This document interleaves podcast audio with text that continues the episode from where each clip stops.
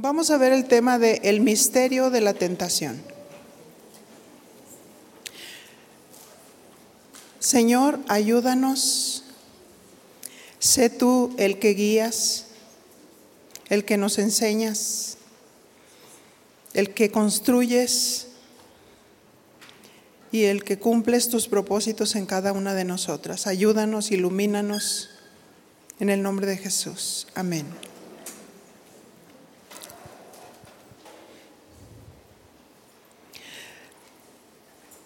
La palabra de Dios es el misterio de Dios, que deja de ser misterio cuando lo estudiamos y cuando la palabra de Dios es revelada a nuestros corazones, ¿verdad? Porque a veces hay diferentes tipos de conceptos hablando de la tentación. Y encontrar un equilibrio es importante. Primera de Corintios 10,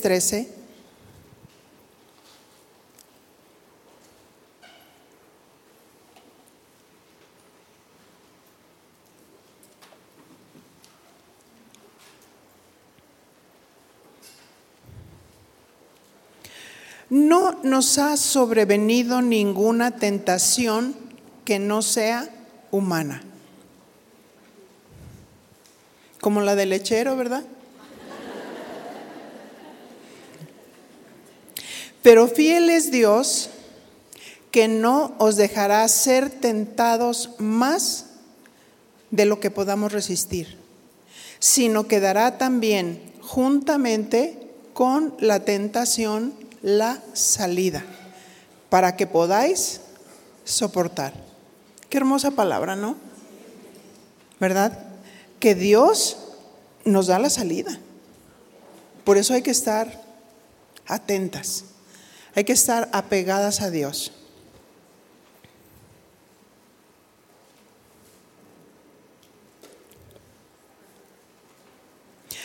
¿Cómo son las tentaciones según el versículo, son humanas. Estamos en este cuerpo mortal y en nuestro cuerpo está la tendencia de la naturaleza humana. Eso es algo que nosotros debemos de saber. En el espíritu nosotros ya nacimos de Dios, tenemos la naturaleza de Dios, tenemos la naturaleza divina. Pero nuestros miembros está la tendencia de la naturaleza caída, que viene y se expresa y dicta muchas cosas, ¿verdad? ¿Cómo es que muchos han caído en homosexualidad o lesbianismo? Porque de pronto surgió un sentimiento corporal. Porque la carne empezó a dictar cosas que tú dices, ¿cómo? Y está esa tendencia de la naturaleza caída que es capaz de muchas cosas. Por eso entra confusión en, ese tipo de personas que empiezan con ese tipo de luchas.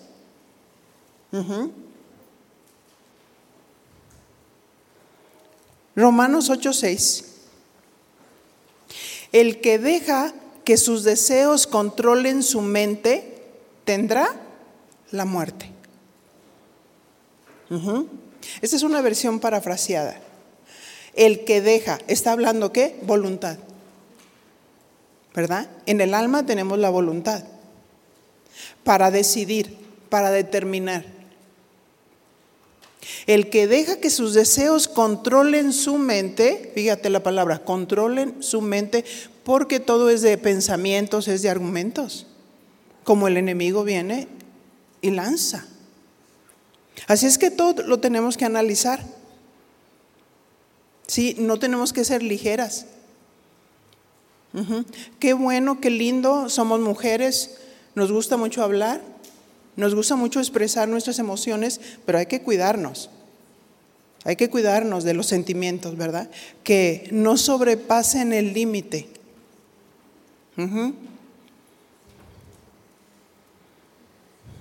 Deja que el Espíritu controle tu mente y tendrás vida y paz. ¿Cuántos queremos tener vida y paz? Ajá. Aquí nos está haciendo referencia a la voluntad. Porque dice, el que deja que sus deseos controlen su mente es una decisión, es una determinación. Dejar que nuestra voluntad determine, ¿verdad? Conforme a los pensamientos de Dios. Porque si no controlamos los pensamientos carnales, tendremos muerte espiritual. Estaremos secos y apáticas. Secas y apáticas. Romanos 8:7. Cuando alguien se deja controlar por su naturaleza, está en contra de Dios y se niega a obedecer la ley de Dios. De hecho, no es capaz de obedecerla.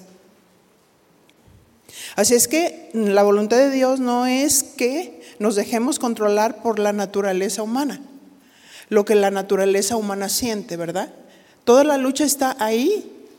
Es la lucha de la carne contra el espíritu. Y podemos ser tentados a actuar o a pensar de una manera equivocada.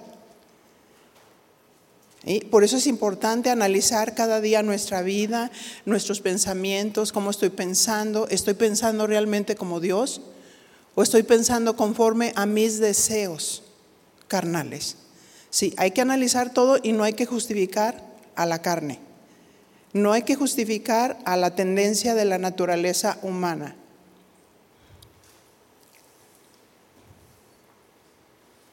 Cuando se presentan deseos carnales es una tentación.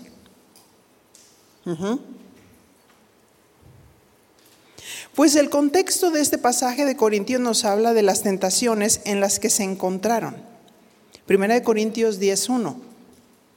Hermanos, quiero que recuerden que todos nuestros antepasados estuvieron bajo la nube y que todos atravesaron el mar rojo fue como si todos hubieran sido bautizados en la nube y en el mar para ser seguidores de Moisés. Pero también todos comieron el mismo alimento espiritual. Bebieron de la roca espiritual que iba con ellos. Y la roca era Cristo. Pero Dios no estaba contento con muchos de ellos. Por eso sus cuerpos quedaron tendidos en el desierto. Qué tremendo, ¿no? Pudiendo entrar en 11 días, duraron 40 años en el desierto y la generación de los padres no entró a la tierra prometida, sino los hijos. Qué tremendo. Qué tremendo que generaciones se han perdido porque los padres no discernieron y usaron una mala paternidad protegiendo a sus hijos y si sus hijos se amargaron en lugar de sanarlos, se los llevaron a otro lado. ¿Y dónde están? Perecieron en el desierto, con conceptos malos, con conceptos equivocados, con principios ligeros. ¿Por qué? Porque allá sí me permiten fumar, allá sí me permiten bailar, allá sí me permiten tener preferencias sexuales.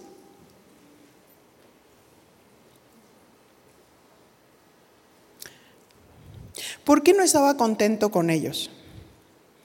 Si a todos se les dio el mismo privilegio de salir de la esclavitud para adorar a Dios. Se le dio la misma bebida espiritual, bebieron de la roca. Pero se dieron a la tentación el orgullo, la soberbia, pensando que era mejor que su líder Moisés. Y que ellos podían hacer la obra del ministerio mejor. Cuando lo mejor es lo que Dios marca y lo que Dios llama. Aunque sea que estemos en bruto, ¿verdad? Pero cuando Dios llama, Dios llama. Y Dios es el que respalda. ¿Por qué sucedieron todas esas actitudes? Primera de Corintios 16. Todo esto sucedió para servirnos de ejemplo. ¿Para qué? para servirnos de ejemplo. Por eso es importante estudiar la escritura. Para que no deseemos lo malo como ellos lo desearon. Ellos salieron de Egipto, pero no deseaban a Dios. Deseaban sus propios, ahora que valga la redundancia, sus propios deseos carnales. Es una tentación desear lo malo, porque la, tendencia de la naturaleza es mala. Muchas veces uno está en el caminar marcado por Dios, nacido de Dios y llamado, y es increíble y se maravilla uno de ver gente alrededor con un corazón malo. Con un corazón que te quiere dañar, que te quiere afectar, que te quiere aplastar. Pero hay que estar sobre las rodillas. ¿Cierto? Escuchar a Dios cuando te dice, acuérdate que ellos quedaron postrados en el desierto. ¿Tú quieres quedar postrado en el desierto? ¿Quieres que tus enemigos se burlen de ti diciendo, les dije que sí, ella era mala? Les dije que sí, ella dura, porque una persona resentida y amargada es lo que se va a convertir. Y la mujer que tiene entendimiento paga el precio, se pone sobre las rodillas y dice, sí Señor, lo que tú quieras, no lo que yo quiero. Sí estoy dispuesta a amar, sí estoy dispuesta a perdonar, sí estoy dispuesta a cubrir.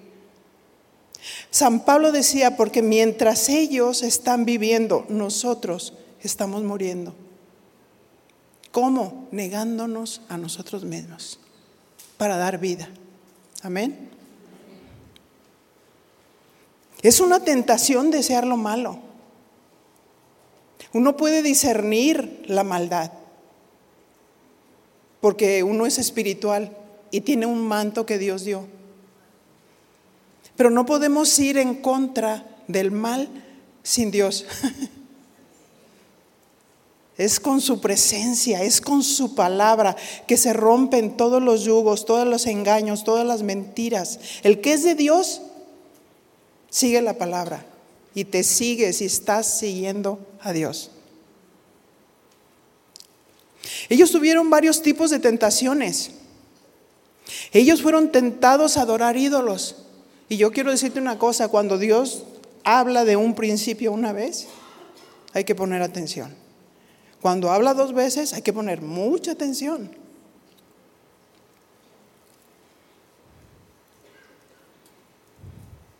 Dios nos habla por segunda vez. ¿Qué tipos de ídolos tenían? 1 Corintios 17. Y ahí está, no adoremos ídolos. Como algunos de ellos, así dicen las escrituras,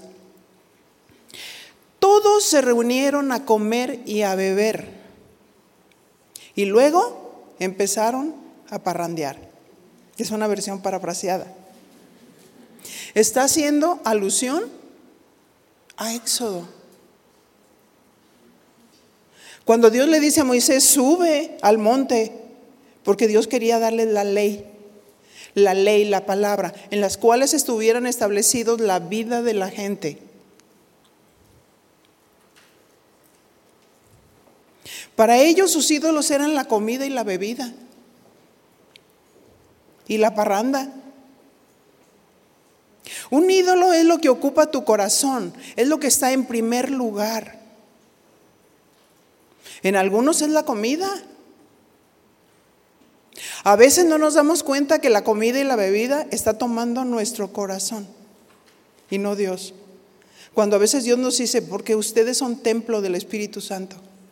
Glorificad a Dios en tu cuerpo y en tu espíritu, los cuales son de Dios. Y a veces no entendemos hasta que el Señor viene y nos quebranta, quizás con alguna enfermedad. para alertarnos, para decir, quiero que vivas y no que mueras. Pero tienes que quebrantar los ídolos, tienes que quebrantar las tortas, las hamburguesas, los tamales, todo eso. y les da risa, ¿verdad? Y decimos, después de esto, esta es la última Coca-Cola. Y vas siguiendo a la Coca-Cola porque te dijeron que la Coca-Cola tenía se te hacía un cuerpazo, pero no, Se te hizo un cuerpazo, pero la Coca-Cola en bolsita.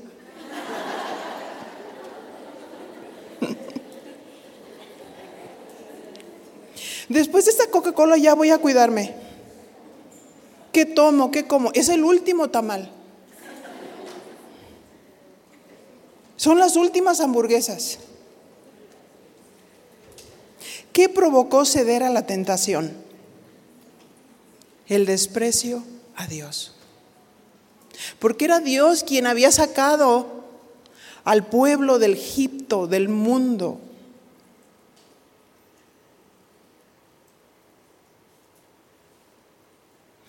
Ellos ignoraron a Dios.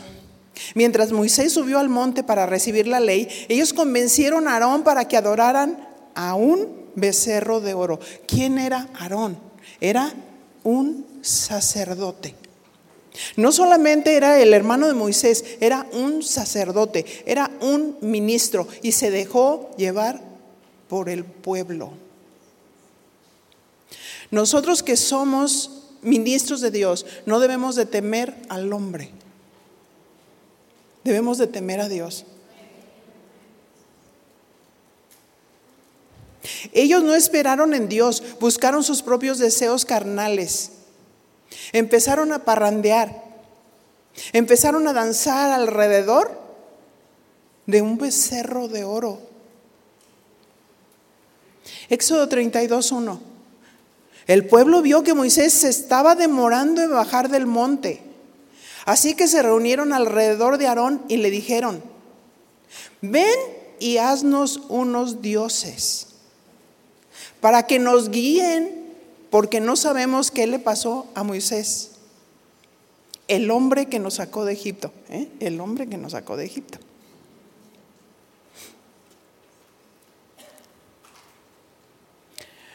Así es que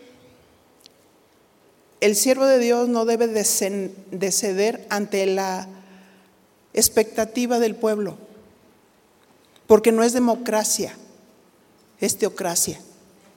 Dios es el que gobierna y debemos de ministrar conforme a los principios de Dios.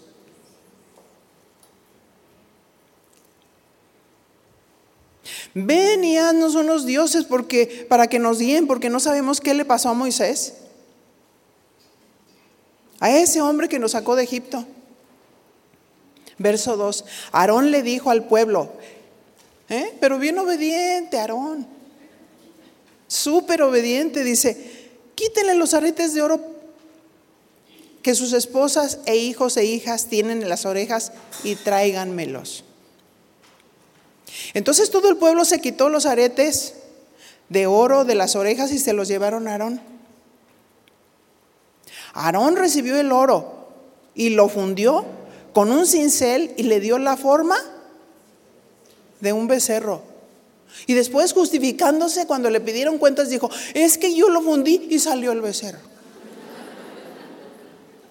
Qué becerro, ¿no?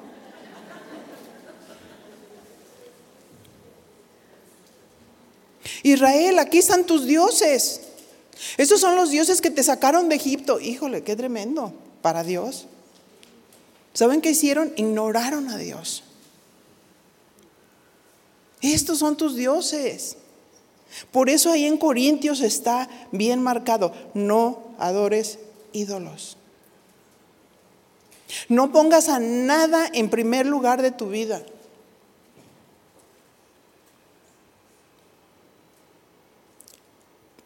Dios es todo. Era una ofensa decir, estos son los dioses que te sacaron de Egipto. Dioses de oro, en forma de animal, inerte, cuando Dios es el rey de reyes y el señor de señores. Dios es el todopoderoso. ¿Cuál es la consecuencia de adorar ídolos? Una iglesia bipolar. Por un lado eran idólatras, adorando a un becerro de oro y recreándose en las orgías, en las danzas del mundo. Y esta palabra sigue estando tan vigente en estos tiempos.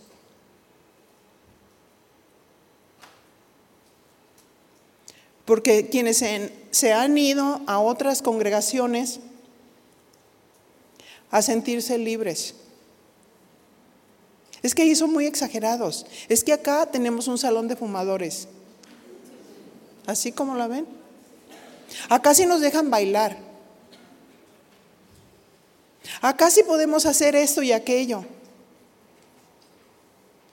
Pero al pasar el tiempo se dan cuenta de la realidad de las cosas.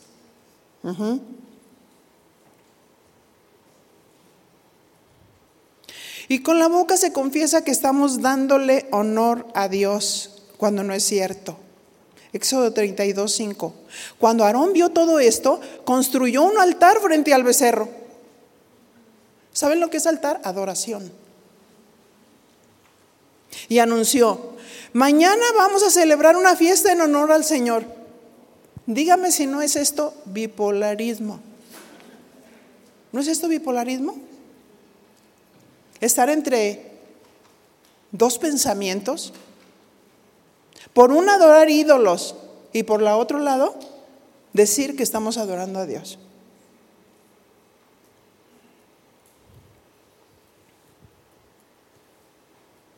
Éxodo 32, 6. A la mañana siguiente, el pueblo se levantó muy temprano. Ah, ofreció sacrificios que deben quemarse completamente y trajo ofrendas para festejar. Trajeron, hicieron un sacrificio a Dios. Pero el pueblo se sentó a comer y a beber y después se levantó a celebrar. Imagínense todo lo que hubo en esos tiempos. Orgías, comida, vinos, danzas sensuales.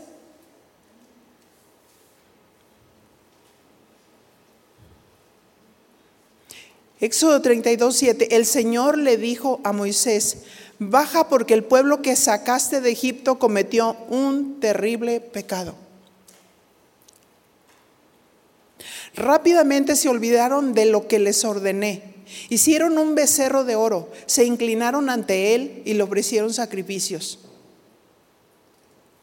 El pueblo dijo, Israel, aquí están tus dioses que te sacaron de Egipto. Qué tremendo. Así y más que nunca en estos tiempos están surgiendo muchas doctrinas de hombres. Muchas doctrinas falsas y muchos tienen comezón de oír esas cosas. Por eso es tan importante estar bien establecidos en Dios, en la presencia de Dios, en los principios de Dios. Es una responsabilidad. No nos podemos nosotros parar a enseñar si no te has metido en la presencia de Dios y has estudiado realmente la palabra. No podemos enseñar lo que yo pienso, lo que yo creo, sino lo que Dios dice. Hay que pagar un precio para estar en la palabra. Si ves en muchos programas, algunos pastores se ven en internet bailando y con música del mundo. Hay quienes se, idolatran a sí mismos, como Saúl, que se hizo un monumento. Primero desobedece a Dios y luego cede a la tentación de hacerse un monumento. Si no estamos aquí ni por ti ni por mí, estamos por Dios. Y eh, a Él es el que nosotros debemos de presentar, el Rey de Reyes y el Señor de Señores. Él es Dios, Él es el que se hizo hombre, Él es el que murió por cada uno de nosotros. A Él es la gloria, la honra y toda la alabanza. Amén. A Él.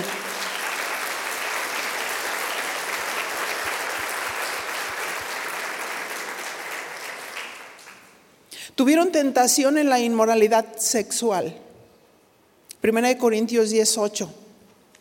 No cometamos inmoralidades sexuales, como muchos de ellos en un solo día murieron, ¿cuántos?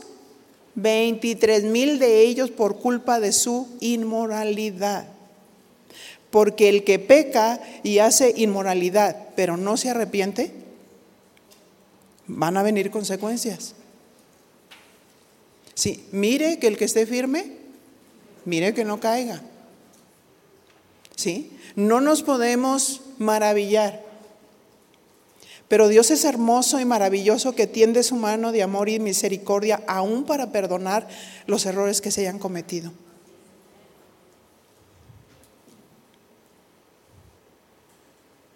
Pues después de adorar ídolos como el becerro de oro, se embrutecieron y siguieron con la fornicación. ¿No es una iglesia bipolar? O sea, Berta decía, cuídate de ti mismo y de la doctrina. Hay que cuidarnos de nosotros mismos.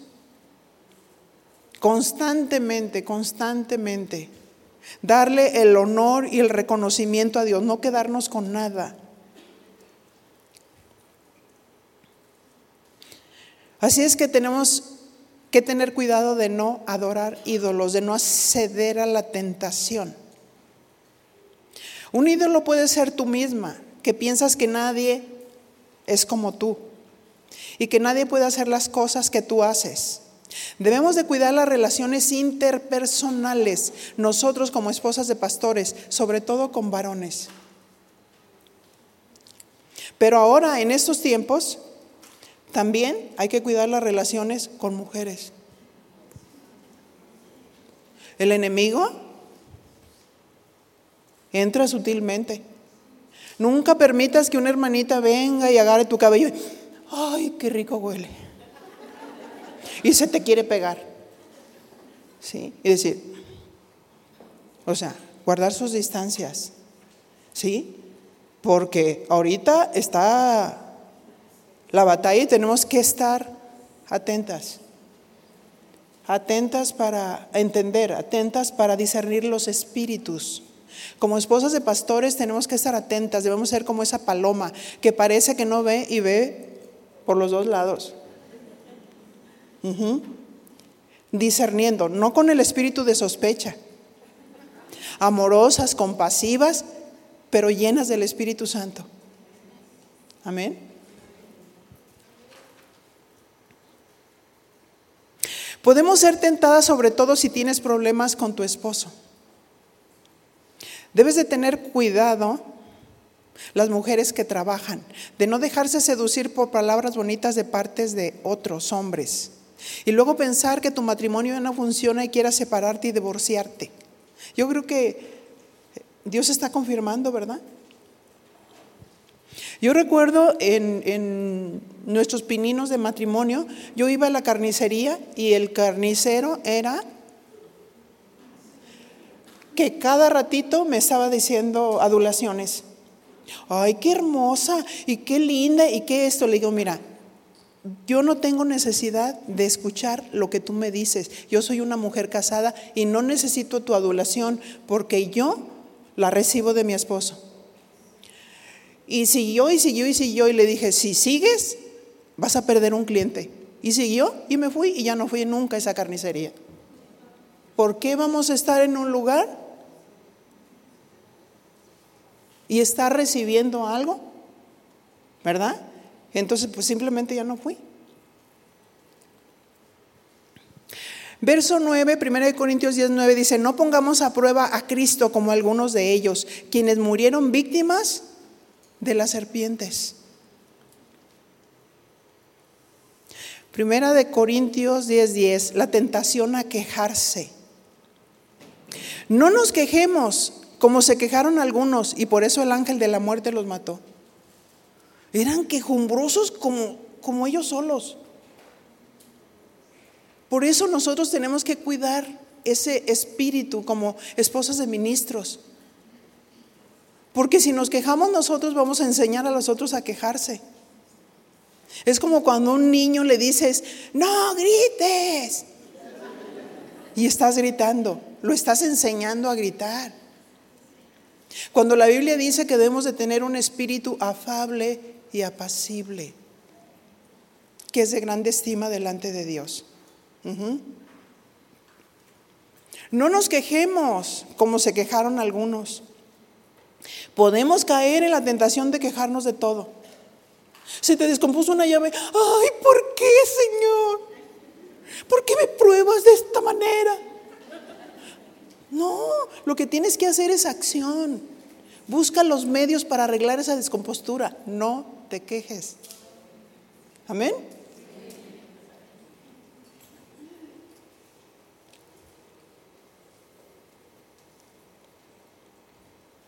Nada te satisface, nada te parece bien.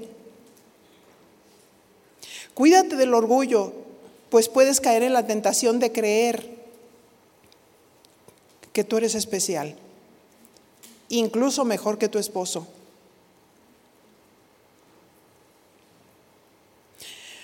Primera de Corintios 10, 11. Todo esto sucedió para que, para servirnos de ejemplo. ¿Para qué sucedió? Para servirnos de ejemplo. Por eso es que necesitamos estudiar la Biblia. Para aprender en cabeza ajena. Para alertarnos, para aprender sabiduría, para saber cómo conducirnos.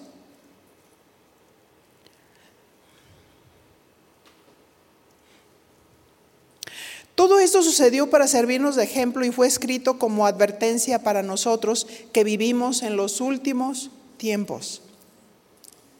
Así que el que se sienta muy seguro y firme, cuídese de no caer. Cuando ves que alguien cae, ay, si, si yo ya sabía que iba a caer, dígale a su compañera calladita, se ve más bonita.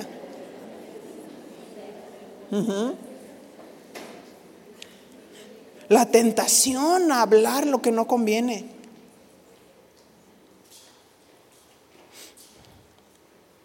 Cuidarse del orgullo de la soberbia y pensar que los demás son débiles y no tú.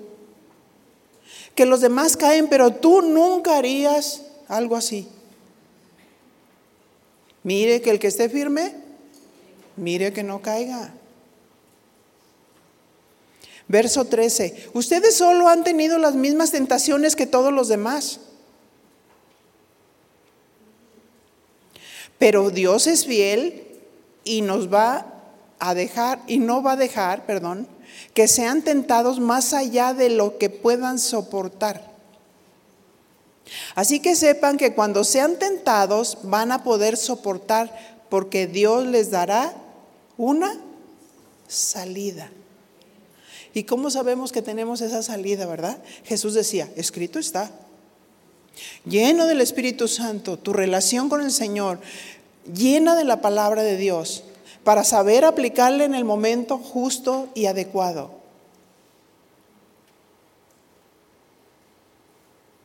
Dios le dará la salida a aquellas esposas de pastores que tratan de dominar a su esposo y a la gente. Para esos tipos de personas tendrán que esforzarse para dominar sus pensamientos y ceder su voluntad a Dios. Hay una película mexicana uh, de antaño, que solamente las que son de antaño lo pueden entender, pero la voy a poner. Era una artista que se llamaba Sara García, que su esposo siempre quería hablar. Ella estaba grandota, altota, y él chiquito. Y cuando él decía, yo opino, y volteaba a ella y golpeaba la mesa y le decía, tú no opinas nada.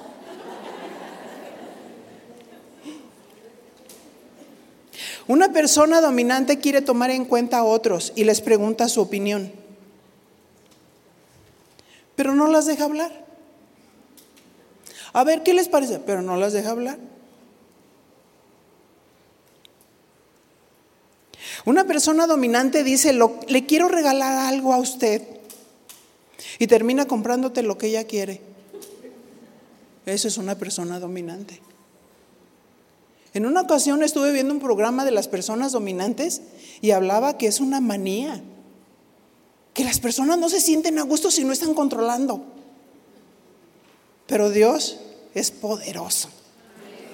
Amén para, guiarnos, para controlarnos, nos ha dado una voluntad para decidir, una inteligencia para mirarnos individualmente y saber cuáles son nuestras áreas débiles.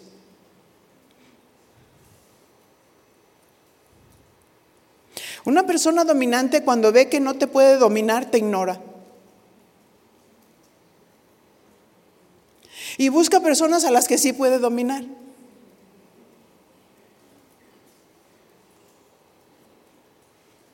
Y, si quiere vencer eso, pues que busque personas que pueden ayudarla. ¿Verdad?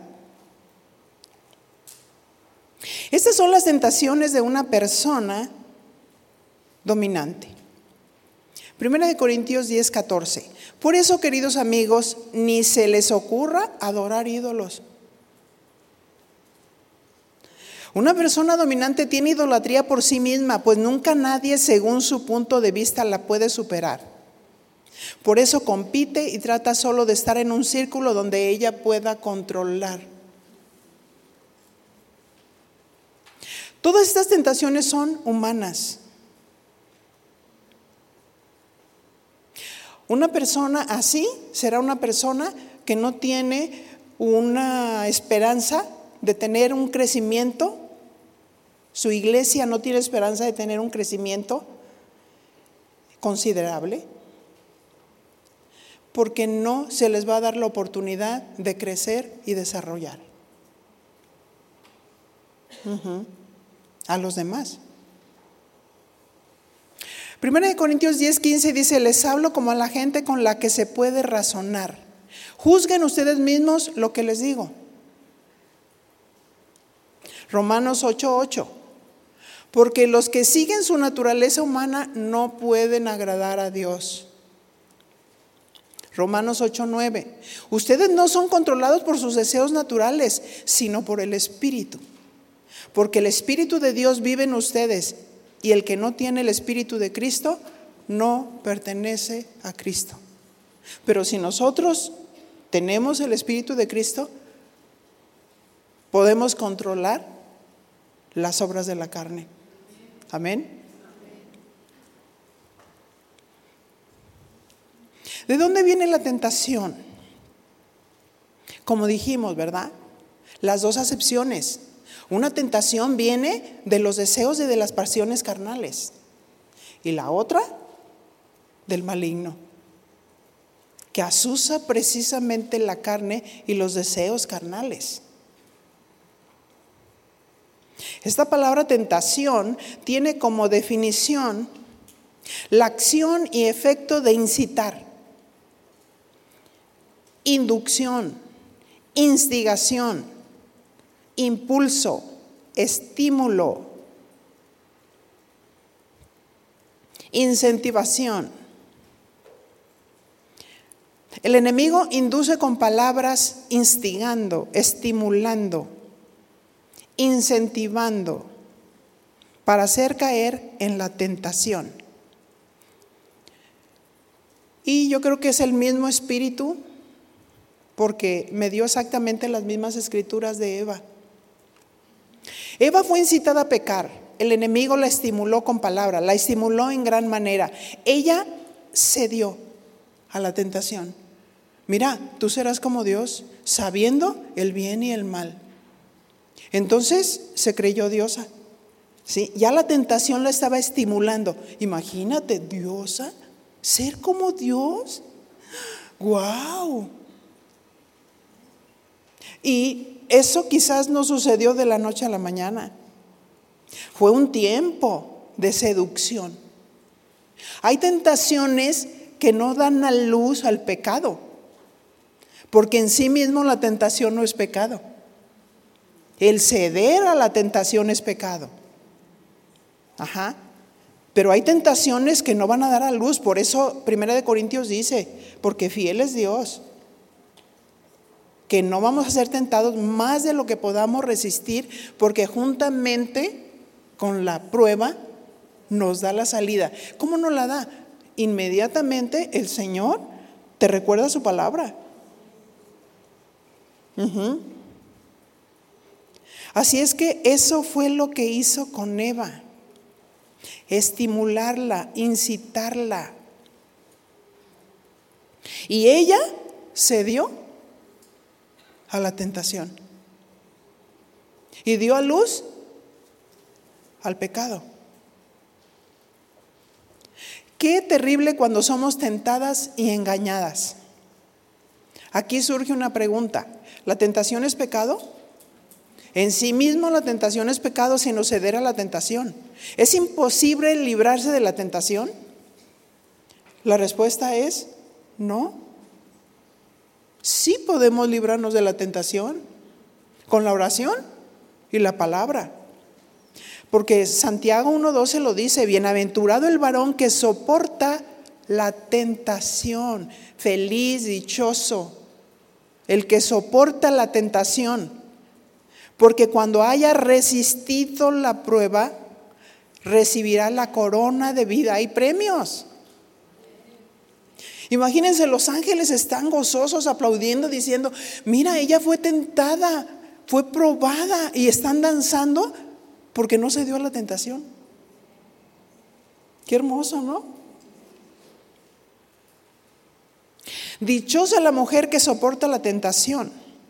¿Qué significa soportar? Del griego jupomeno. Significa de quedarse bajo, permanecer, resistir, soportar las pruebas, tener entereza perseverar, quedar y ser sufrida. ¿Mm? ¿Eso es soportar? Debemos de estar bajo la sombra del Señor, bajo, bajo la protección de Dios. Sin Él no podemos resistir. Sin Él no podemos permanecer. No podemos quedarnos. Quédate cubierta bajo su sombra. Como dice el Salmo 91, el que habita al abrigo del Altísimo morará bajo la sombra del Omnipotente. Diré yo al Señor, esperanza mía y castillo mío, en mi Dios, en quien confiaré. Qué hermoso, ¿no? Mateo 26, 41, yendo al ejemplo de Jesús, que les decía a los discípulos, velad y orad para que no entres en tentación. Velad y orad, aunque aparentemente sientas que es un tiempo de paz, velad y orad. Horas estar ahí en la presencia del Señor. ¿Velas? Atento, observando. No te puedes descuidar. El centinela, ¿verdad? que vela. ¿Cómo evitar caer en tentación? Jesús les dijo a sus discípulos, velen y oren para que no caigan en tentación. Debemos de reconocer que la carne es débil. Por esa razón debemos de practicar el orar sin cesar para estar conectados con el Señor las 24 horas. Jesucristo oraba en el Getsemaní pues el enemigo estaba ahí tratando de seducirlo. Jesús estaba en una lucha en su alma, pero ¿qué fue lo que contestó? Verso 42, Mateo 26, 42. Otra vez fue y oró por segunda vez diciendo, Padre mío, si no puede pasar de mí esta copa sin que yo la beba, hágase tu voluntad. Estaba cediendo todo. Hágase tu voluntad. Jesús estaba sufriendo en su alma. Quizás le vino un pensamiento que se podría hacer de otra manera, cumplir el propósito del Padre. Pero él resistió y fue fortalecido en la oración y dijo, si no puede pasar de mí esta copa sin que yo la beba, hágase tu voluntad. Debemos de resistir la tentación de preguntar, ¿por qué a mí, Señor? ¿Por qué a mí? Dios está permitiendo porque te quiere hacer bien. Era duro para Jesús, pero el fin era la vida para la humanidad. Nosotros somos el fruto de la aflicción de su alma. Él quiso morir y lo hizo por amor, por amor a nosotros. Nosotros debemos de morir por amor a la gente. Por amor a la gente. ¿Cómo les podemos ayudar? Porque si no podemos con los de a pie, menos con los de a caballo.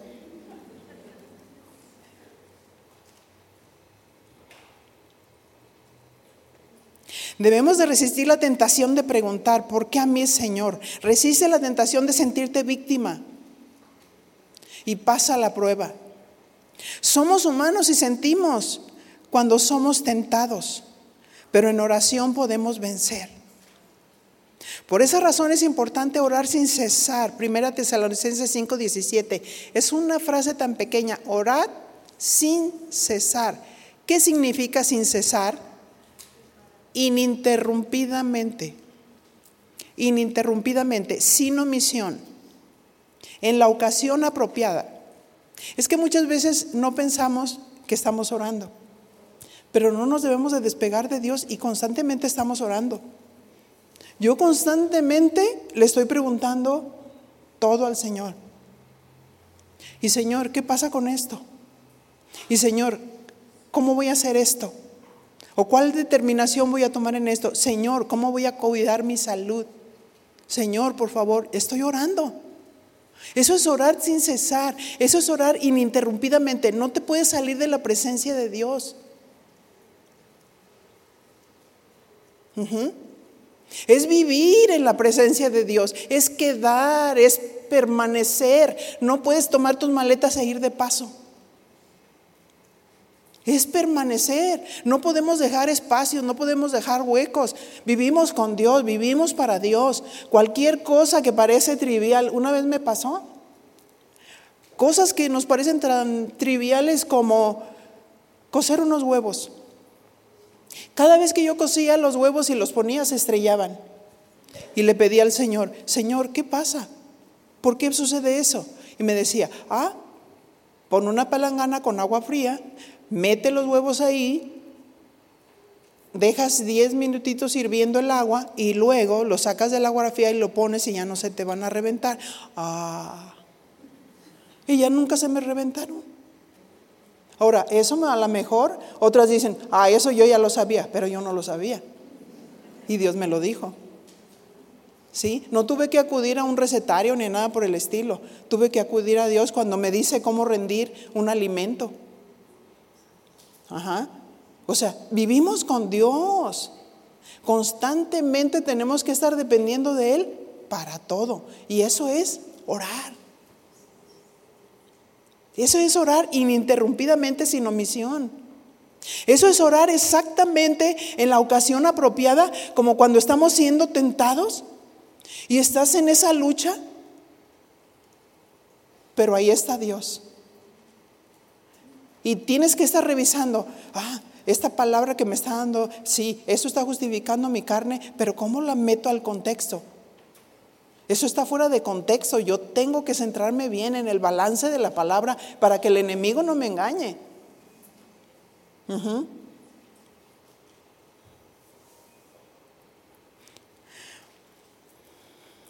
Dios escucha la oración y nos libra del mal. Mateo 26, 43. Vino otra vez y los halló durmiendo porque los ojos de ellos estaban cargados de sueños. No entraron en obediencia. Sin Dios no la vamos a hacer. Verso 44. Y dejándolos se fue de nuevo y oró por tercera vez, diciendo las mismas palabras. Entonces vino a sus discípulos y les dijo, dormid ya y descansad. He aquí ha llegado la hora y el Hijo del Hombre es entregado en manos de pecadores. Jesús fue todo hombre y es todo Dios. Fue tentado, pero salió victorioso porque por la oración fue fortalecido por el Padre. Mateo 26, 46 dice, levantaos, vamos, ved, se acerca el que me entrega. Sabes que vas a pasar por pruebas. Sin embargo, podemos estar bien fortalecidos porque vas preparada para esa prueba. El enemigo no tiene autoridad, ni parte, ni suerte, y se van a desarmar porque la inteligencia de Dios, el Señor dice en su palabra, me has hecho mayor que mis enemigos. Porque has estado con Dios, porque conoces la palabra, porque Dios te muestra la intención del corazón y Dios deshace el consejo del mal. Aquí observamos cómo una tentación se puede convertir en prueba. Jesús pasó la prueba en oración. El Padre nuestro dice, líbranos de tentación y del maligno. ¿Quién es el que te tienta? ¿Me regalan cinco minutos? Cuando alguno es tentado, no diga que es tentado de parte de Dios, porque Dios no puede ser tentado por el mal, ni Él tienta a nadie. Algunos piensan que Dios es el creador del mal y que Él provocó que el hombre pecara para así mandarle un redentor. Pero esa teoría cae en tierra porque cuando Dios hizo al hombre lo hizo agente moral libre, lo hizo con libre albedrío, para que Él decidiera amar a Dios voluntariamente, igualmente a los ángeles. Pero tanto Eva como el ángel lucero de la mañana decidieron pecar voluntariamente, entonces Dios no es el autor del mal, ni Él tienta a nadie, porque Dios es santo. Así que cuando alguno es tentado, no diga que es tentado de parte de Dios, porque Dios no puede ser tentado por el mal, ni Él tienta a nadie. Entonces, ¿de dónde viene la tentación? Santiago 1.14. Sino que cada uno es tentado cuando de su propia concupiscencia es atraído y seducido. Ya vimos que concupiscencia significa deseo por lo prohibido. Deseo o pasión por lo prohibido. Es un deseo pecaminoso de nuestra carne. Santiago 1.15. Entonces la concupiscencia, después que ha concebido, escuche esa palabra, concebido. Da luz al pecado. Y el pecado, siendo consumado, da luz a la muerte. Lo explico con un ejemplo.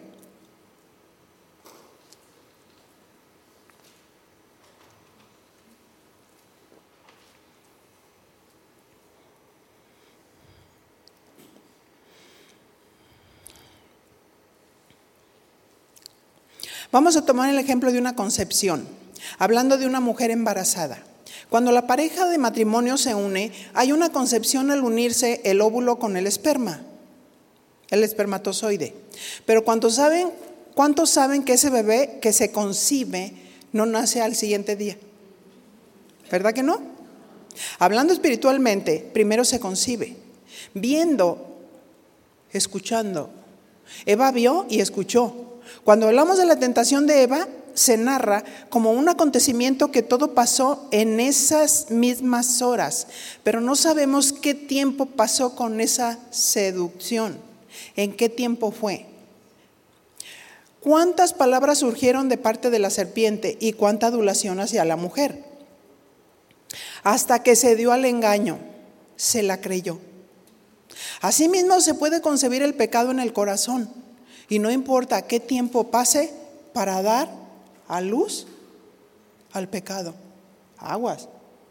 Si tú permites algo en tu mente, si el enemigo empieza a ponerte un deseo y un pensamiento en tu corazón hacia un hombre incluso, y ahí está, y puede pasar todo un año, y tú piensas que nada pasa, pero está ahí, porque no lo desechaste.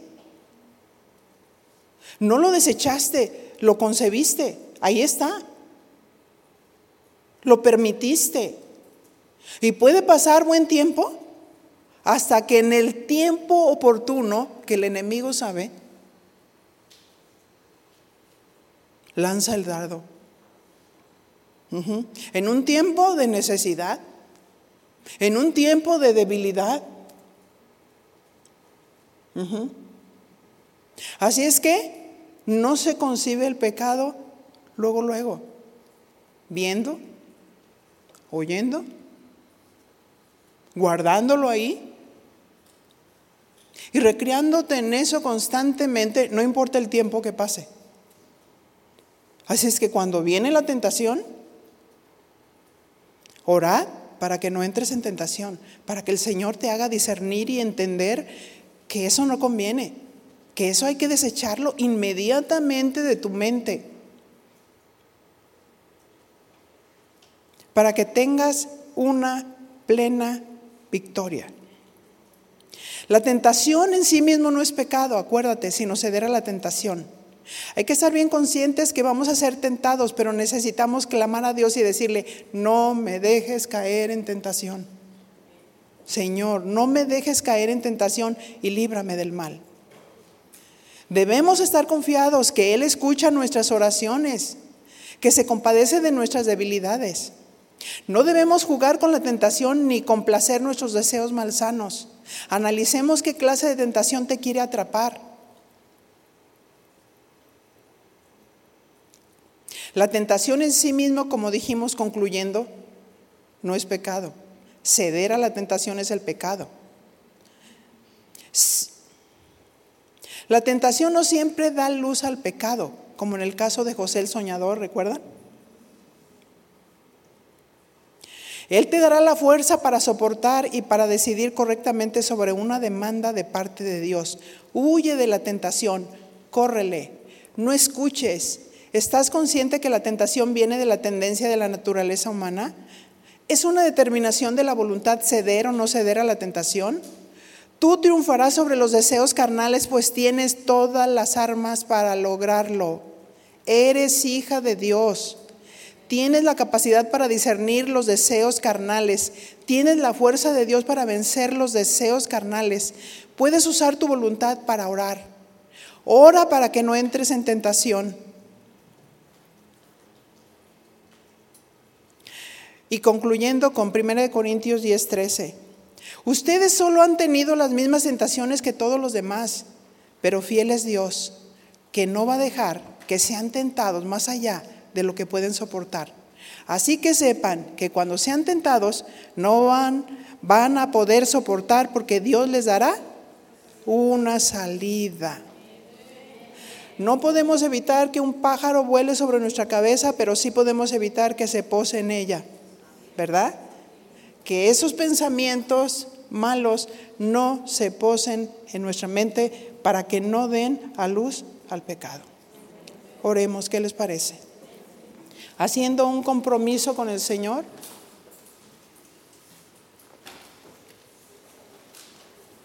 Oramos, Señor, y hacemos un compromiso contigo de orar siempre y no desmayar, mi Señor. De estar en tu palabra, para que tengamos la fuerza para decir no a la tentación conforme al sostén de tu palabra, a la roca firme de nuestra salvación. Sí, mi Señor. Gracias por tu palabra que no regresa vacía. Gracias, Señor. La atesoramos y las guardamos en el corazón porque sabemos que en el tiempo justo no las recuerdas, Padre. En el nombre de Jesús, muchas gracias. Amén. Pues que Dios les bendiga.